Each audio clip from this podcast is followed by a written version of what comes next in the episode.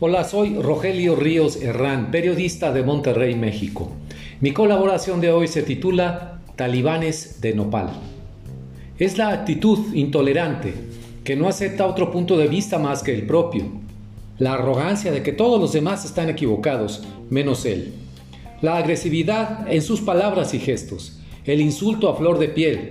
Pendejos todos es el más socorrido y el reclamo de sentirse víctima eterna del rencor de los demás.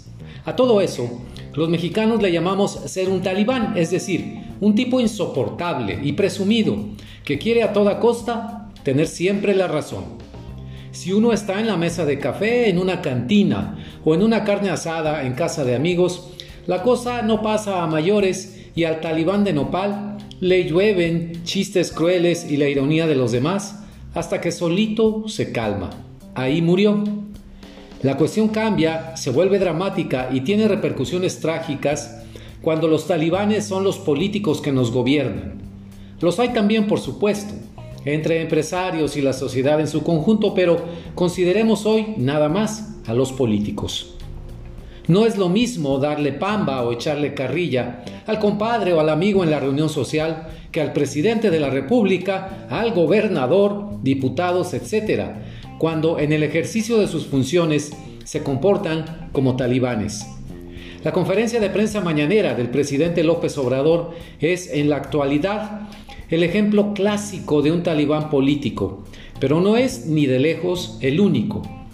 La utilización de la investidura para atacar y denigrar a los demás y luego, cuando le empiezan a contestar, invocar el respeto hacia esa misma investidura que él arrastra por los suelos, es una figura de libro de texto. Más allá de ser algo pintoresco en un presidente o gobernador bronco, el problema reside en que esa mezcla de intolerancia, de autoritarismo, de abuso de la investidura, va de la mano con una gestión pública ineficiente, cuyos resultados son negativos y que exhibe un proceso de toma de decisiones irracional, temperamental y alejado de los criterios que debe utilizar un buen administrador público. Cuando vemos los resultados, entonces lloramos.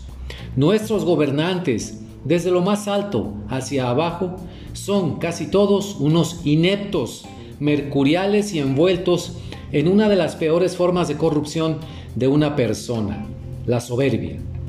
No importa si militan o no en tal o cual partido, si son conservadores o transformadores. Al llegar al poder no pueden superar la prueba del buen gobierno y fallan miserablemente. Nacieron para la lucha electoral, no para la gestión pública. ¿Qué hacer cuando nada te sale bien? ¿Tus decisiones provocan desastres? El dinero público no alcanza para tus sueños faraónicos y no tienes hechos concretos que presentar como buenos resultados? Muy sencillo. Muestra el cobre, es decir, el material del que realmente estás hecho. Da palmadas fuertes sobre la mesa, grita y vocifera. Échale la culpa a todos los demás.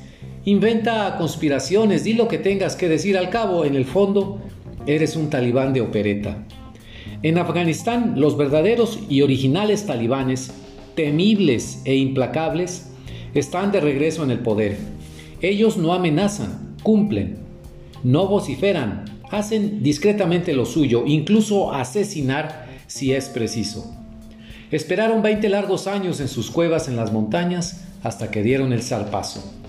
En México, nuestros talibanes de Nopal Llevan apenas tres años en el gobierno y ya tuvieron que sacar su cara más profunda ante la falta de resultados y en vista de una gestión pública desastrosa. Vociferan, pero no cumplen. Amenazan, pero solo de manera selectiva, pues su justicia es para los adversarios, no para los aliados. Si han podido prosperar en México los remedos de talibanes, es porque la frágil cultura política y la apatía de los mexicanos se los ha permitido, por lo menos hasta ahora. Ya se vio el pasado 6 de junio, sin embargo, que el voto en las urnas sí puede frenar el deterioro del país en manos de pésimos administradores públicos, que los tribunales funcionan y que los medios de comunicación desnudan hasta el alma de los vociferantes. De agosto del 21 al 1 de diciembre del año 2024, 40 meses a partir del actual, cuando tome posesión un nuevo presidente de la República, podríamos encontrarnos con la situación de un país demasiado deteriorado para recuperarse. No es suposición, es una simple proyección de lo que puede pasar con base en la situación actual si no cambia el rumbo. ¿Lo vamos a permitir? Lo primero es responder a una interrogante. ¿Qué vamos a hacer con los talibanes de Nopal? Muchas gracias.